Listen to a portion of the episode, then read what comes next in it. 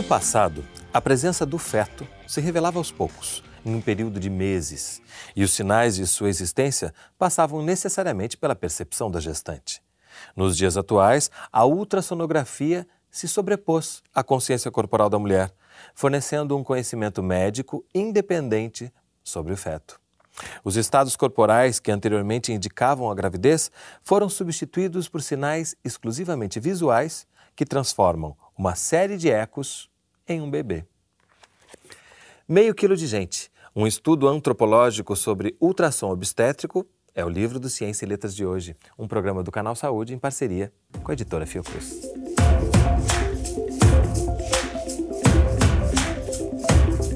Conversam comigo, no estúdio do Canal Saúde, a autora do livro Lilian Krakowski-Chazan, psicanalista e doutora em saúde coletiva, e Luiz Fernando Dias Duarte, antropólogo do Museu Nacional e professor da Universidade Federal do Rio de Janeiro.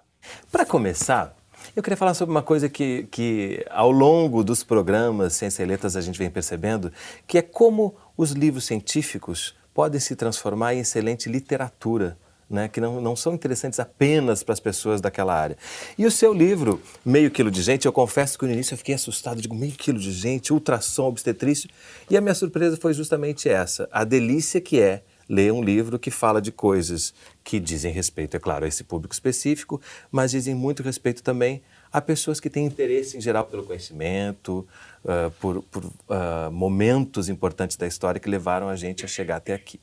Eu queria justamente começar por aí, Lina. Começou com uma tese e se transformou num livro. Como é que é isso para você? São públicos que você percebe diferentes? É uma mesma escrita que vai se adaptando? Bom, primeiro, é, eu acho ótimo que você tenha se divertido lendo, porque eu acho que corresponde ao prazer que eu tive em escrever a tese. É, foi uma pesquisa muito interessante. É, eu estava buscando uma coisa e encontrei outra, o que é que é fascinante, fascinante também, né? os a caminhos própria busca do conhecimento vai abrindo caminhos. É, né? exatamente. Você vai, vai construindo e é, eu, eu aí eu acho que é uma questão minha. Eu sempre tive uma preocupação muito grande de me fazer entender pelas pessoas. Então é, a escrita da tese foi um exercício disso, até porque a banca era composta de um antropólogo, meu querido aqui Luiz Fernando, um cineasta, um filósofo e um médico. Olha que ótimo. Então eu tinha que me explicar, quer dizer, como eu tenho a, a formação médica, eu estava preocupada em explicar para o antropólogo, o filósofo e o cineasta as questões médicas envolvidas na tese. É, para o, os outros, eu tinha que ir mudando o, o foco do que eu estava explicando. Então, foi um exercício é, bastante intenso de me fazer entender. Que Depois, ótimo, a presença de um cineasta também é fascinante, né? Tinha. Porque a questão da visualidade é muito presente no livro, né? Exatamente. O olhar, né? Exatamente. Eu dialoguei com várias áreas para tentar construir um argumento teórico que desse conta desse campo que eu fui exatamente percebendo que era muito maior do que eu pensava no início. Aliás, como sempre acontece numa pesquisa, né? Você começa pensando um negócio, vai cair em outro totalmente diferente. A transformação da tese em livro, num certo sentido, foi muito mais complicada, porque eu não tinha muita ideia de quem seria o público. Durante a escritura da tese, eu estava dialogando mentalmente com as pessoas que eu imaginava que comporiam a banca, mas transformar para o público em geral foi muito mais angustiante do que escrever a tese. Mas olha, deu é. certo, porque a gente lê com muito prazer. Uh, Luiz Fernando, em um determinado momento, fala que a condição fetal é um dos temas centrais da reflexão ocidental contemporânea né, fala que é um ser a meio caminho entre a natureza e a cultura, entre o dado e o construído. Você acha que esse é um dos aspectos, isso está na orelha do livro, né, que, que, é, que é sua. Você acha que essa questão, essa relação que a gente tem com o feto, que a gente muitas vezes ainda não consegue determinar, enquadrar, é um dos, um dos motivos que leva a ultrassom exercer tanto fascínio na gente? É, certamente, mas é, não só isso. Quer dizer, há questões hoje em dia muito candentes, questões éticas envolvendo né, o estatuto do embrião, o estatuto do feto, a questão do aborto, né, tão, tão vívida, a questão, por exemplo, da inseminação artificial, de como você pode produzir ou não essas, essas novas condições da reprodução humana. Isso tudo está hoje na linha de frente das reflexões sobre o que seja pessoa humana, uhum. Sobre o que seja o valor desse estágio ambíguo, né, que é esse de um ser que está em formação e, portanto, já pode ser considerado uma pessoa e, ao mesmo tempo, ainda não é completamente a pessoa, porque não surgiu. Por isso que o trabalho da Lili é muito interessante, porque ele torna visível esse ser antes do momento em que ele era tradicionalmente visível. É impossível a gente não achar que é uma pessoa quando a gente vê uma foto, né? É uma foto. Em três, em três dimensões, perfeito, como se fosse uma foto de uma pessoa que estivesse aqui ao nosso lado. Né? Exatamente, Isso é... é um processo que, se, que tem, tem uma história que ela retraçou com muita clareza e que, que passou a ser primordial e, e particularmente no Brasil, né? Esse é, esse é um aspecto interessante uhum. também da, da, nossa discussão, é porque isso é, é, se desenvolveu particularmente no Brasil, é uma questão curiosa a ser é, desvendada, é, porque se tornou de uma técnica médica específica uma, uma estratégia social muito mais ampla. É, né? um espetáculo, então, objeto de é, consumo. E a, e, a, e a questão importantíssima da nominação. Porque você, na medida em que você pode saber o gênero, você passa a poder dar o nome, né? escolher, é. definir.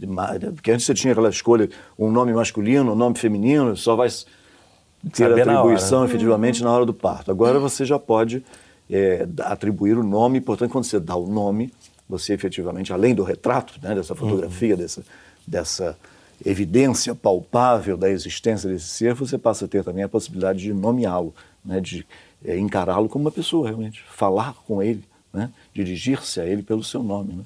É. Isso é uma coisa, uma novidade fantástica, que alterou muito o horizonte da representação da pessoa. É. E a gente, a gente abre o programa falando justamente que antigamente a mulher era dona desse momento até a hora do parto, né? As suas sensações eram muito importantes uhum. que a gente levasse em conta para entender o que estava acontecendo. Hoje em dia essas sensações elas vão para o segundo plano quando a gente percebe que uh, questões tecnológicas se colocam como uh, mais importantes, eu diria, ou até mais desejadas por esse casal.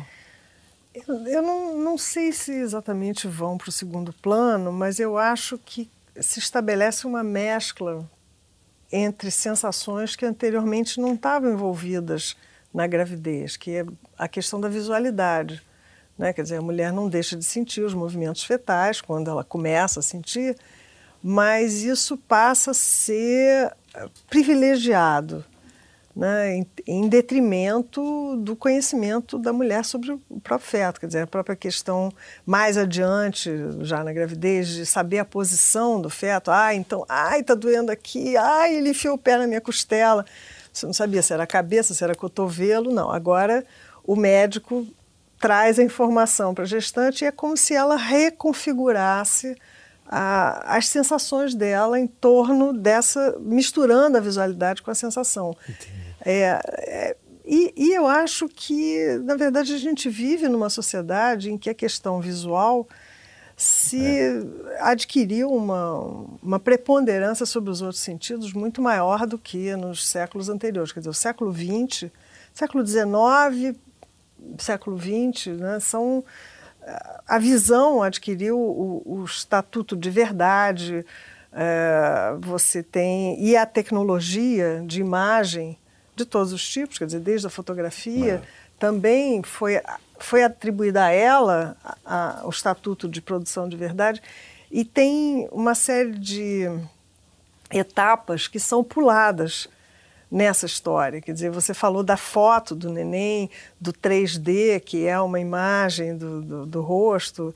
É, na verdade, são, se você olhar com um certo distanciamento, o, o, ultrassom 2D são um monte de borrões. Que é o mais clássico ainda, né? Que as é. pessoas têm mais acesso. E o 3D é uma recomposição computacional de uma superfície que que é esquisitíssimo.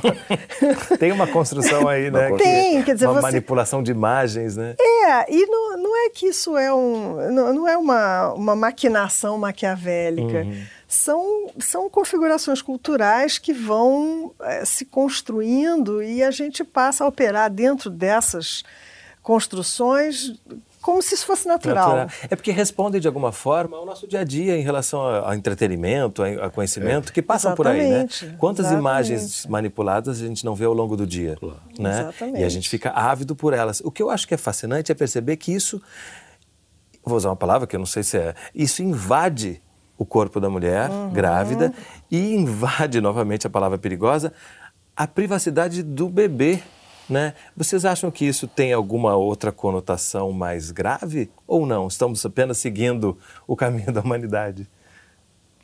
Eu acho que é difícil dizer que seja mais grave, porque esses juízos de valor assim mais amplos uhum. sobre o que está acontecendo conosco são muito difíceis, né? Uhum. É, sempre fica um pouco tingido por uma certa nostalgia, né? Antes as coisas eram mais fechadas, eram mais discretas, eram mais é, conviviais, você privativas, podia privativas, é. você podia ter uma apreensão mais subjetiva de cada elemento da sua experiência do que agora, com essa coisa mais espetacularizada.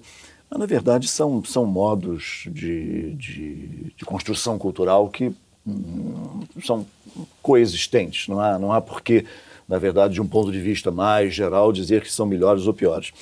Tem, tem muitas vantagens nisso também, né? É, ao lado da, desse aspecto espetacular, desse aspecto mais é, da visualidade em si, dessa reapropriação é, mediática, vamos chamar assim, da imagem fetal, você tem, evidentemente, também vantagens médicas, vantagens, uma série de, de, né, de avanços da possibilidade de, de, percepção do que está se passando com, do processo gestacional, que estão incluídas aí, né, também nessa. Então, a, a avaliação. possibilidade de perceber se há algum tipo de malformação. De malformação, né? né? Pois então, e essa possibilidade eu acho que inaugura também uma outra relação dos pacientes, digamos, né? Que seria essa mulher grávida e, e, e todas as pessoas que estão em volta, com esse médico, né? E essa relação é um dos assuntos que a gente vai ver no próximo bloco. Não sai daí, a gente volta já.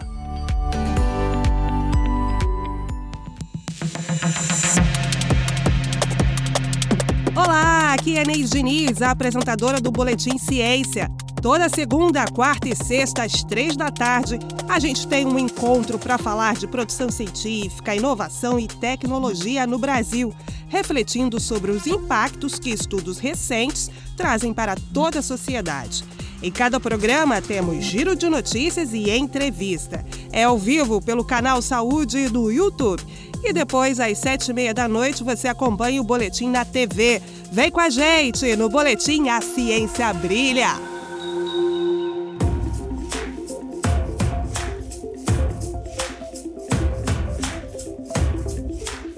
No final do bloco anterior, a gente falou nessa relação que se estabelece ali, no momento em que a mãe grávida está deitada, ansiosa por aquelas imagens, muitas vezes com pessoas em volta, né? Seja o pai ou acompanhantes, e esse médico que está entre ela e a imagem tão desejada.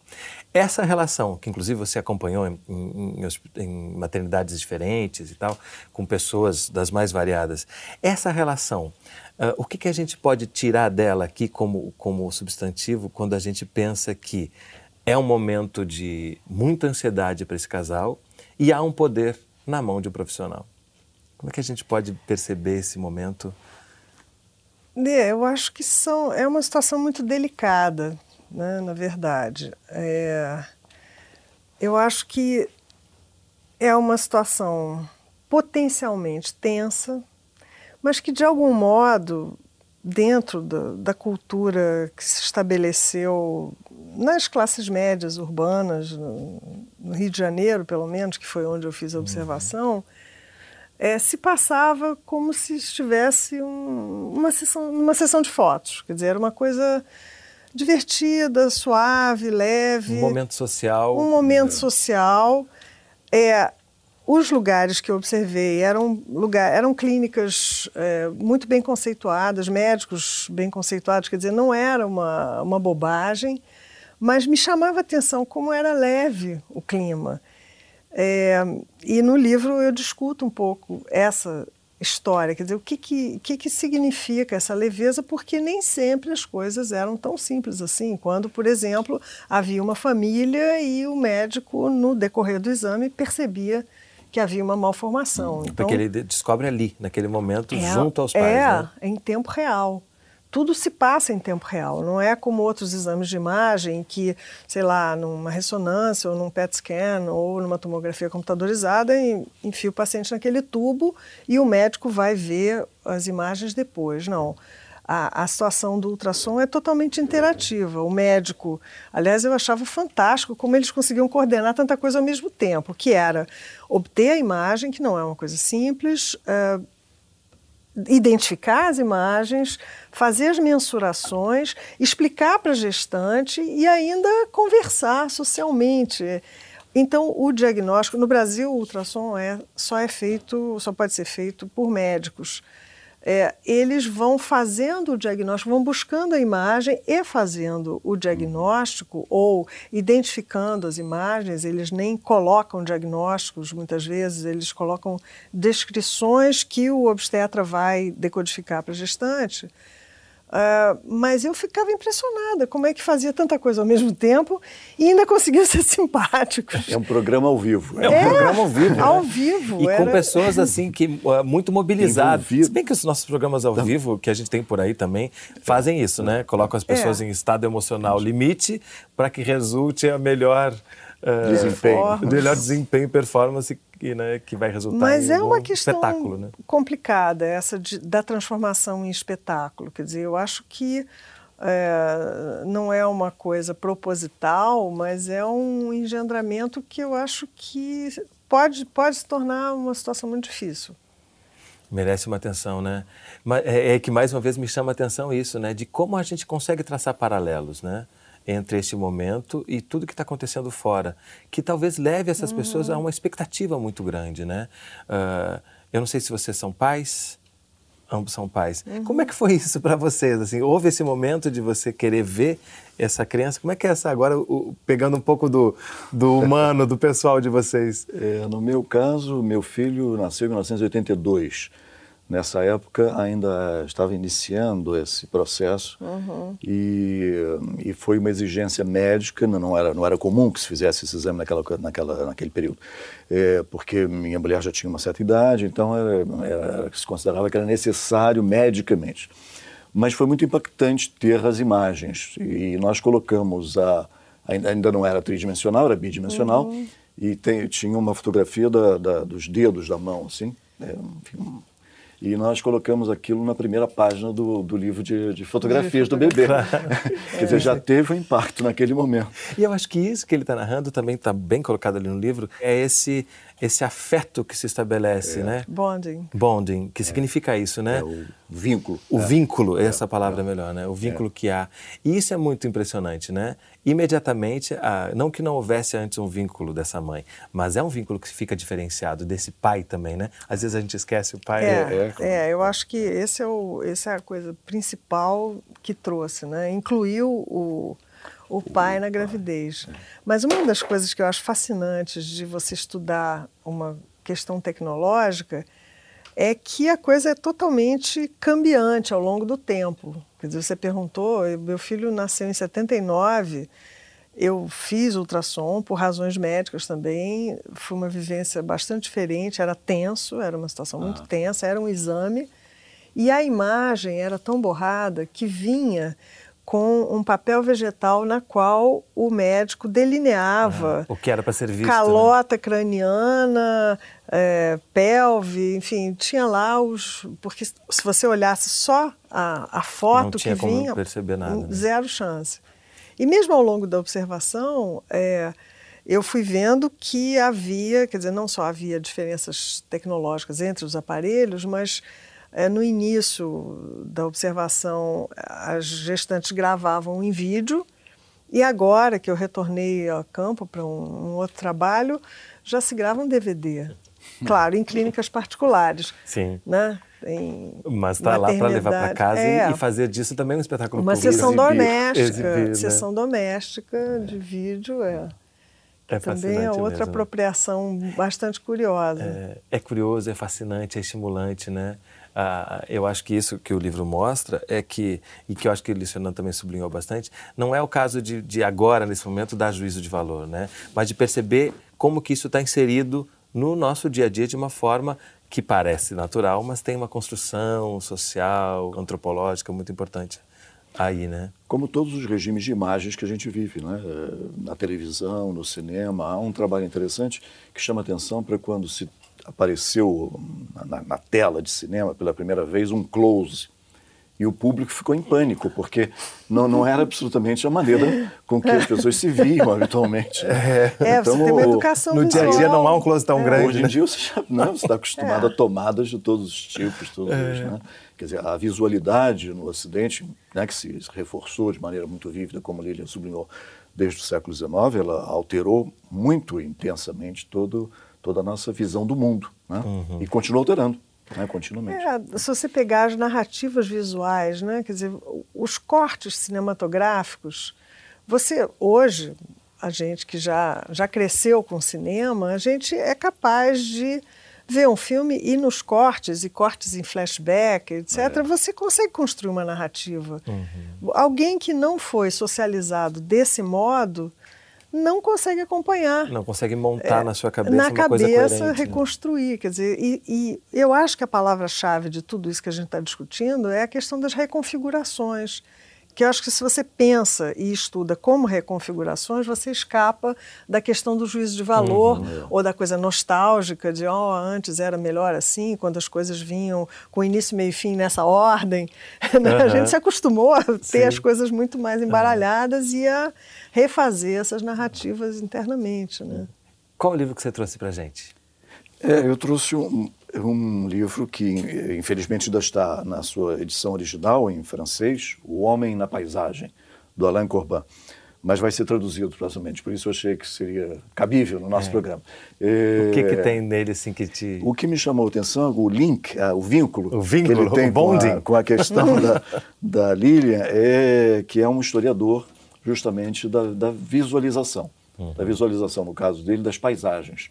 Como é que se construiu no Ocidente a noção de que certo tipo de paisagem é importante, certo tipo de, de, de concepção do que você está vendo em torno de si é relevante para você, ou pode ser considerado bonito, agradável, é interessante, digno de valor. Né? Então, uma coisa é, que também é coisa... parece natural, ele mostra que também é construído exatamente, socialmente. Uhum. Exatamente. Eles, quer dizer, a coisa mais óbvia é o jardim, é a produção dos jardins que se transformou é, imensamente, se transformaram, os jardins se transformaram intensamente a partir do século XVIII, com a construção do que nós chamamos de jardim inglês, jardim romântico, mas, é, mas não é só nos jardins. A partir do século XIX você tem a construção dos, dos primeiros parques nacionais, né? então você tem a ideia de, uma, de paisagens nacionais. Né? Você tem a produção de, de, eu chamei isso num, num, artigo de natureza nacional, quer dizer, você tem uma uhum. natureza brasileira, como você tem uma natureza suíça, uma natureza é, indiana, E as né? identidades né? passam é. a se construir muito a partir Passa disso. a se né? construir. Então, é, era para fazer uma, uma correlação entre esse, essa, essas transformações que levaram a essa nova conceptualização da pessoa através da visualização do feto no interior do, do ventre materno e essa, e essa produção das imagens para fora, da construção do uhum. nosso, desse amplo ventre né, em que nós cabemos todos, que é a natureza, que é a, a natureza, o meio ambiente, né? o que se chama hoje meio ambiente. É, e, e essa, isso que você está trazendo para a gente também ajuda a gente a fugir dessas ciladas, porque mostra que, inevitavelmente, a gente está inserido em culturas Exatamente. e se relacionando em sociedades. Né? Então, isso acaba produzindo conhecimentos e formas de ver a vida. Né? E você trouxe mais de um. Eu trouxe, eu trouxe alguns livros da minha pilha. eu estou sempre tentando dar conta. Mas tem um Saramago aí, né? Tem, tem. Pois é, agora eu estava eu tava ouvindo o Luiz Fernando e me dei conta de que, na verdade, eu trouxe dois livros sobre viagens. Um é, é o, A Viagem do Elefante, que é o, o que eu estou lendo, o Seda, que eu acabei de ler, que é um poema. É, é, é a prosa, mas é um poema, é belíssimo livro foi um, é um best-seller e é, são viagens ao Oriente, mas é, é belíssimo, é construído de um modo muito lindo. E tem o um livro que eu comecei a ler, mas ainda nem posso muito falar sobre, sobre ele, que foi lançado há duas semanas precisamente, que é o livro do, do Luiz Fernando. Óbvio, Três famílias. Reciprocidade. pois é. E esse livro, e... Luiz Três famílias, identidades e trajetórias transgeracionais nas classes populares. Não deixa de é ser um uma estudo viagem. sobre. É uma viagem, é, É. mas é uma viagem de um outro tipo, quer dizer, a tentativa de recuperação da memória de três famílias de origem popular em momentos diferentes, como é que elas foram, através das gerações, como é que elas foram se re- reconstituindo, recompondo, é, atravessando as vicissitudes da vida e se transformando ao longo da história do Brasil. Maravilha. Então a história do Brasil tá, também é contada aqui Também, através também, das famílias. Através de um, um prisma séculos. subjetivo, mais subjetivo. Maravilha, eu queria agradecer muitíssimo a presença de vocês. Mais uma vez, dar os parabéns por esse livro, porque o Ciência e Letras tem esse objetivo: mostrar que a literatura científica, antes de tudo, pode ser também uma excelente literatura. Muito obrigado pela presença de vocês. E o programa Ciência e Letras da Fundação Oswaldo Cruz é resultado de uma parceria entre o Canal Saúde e a editora Fiocruz. A gente se vê no próximo programa. Até lá!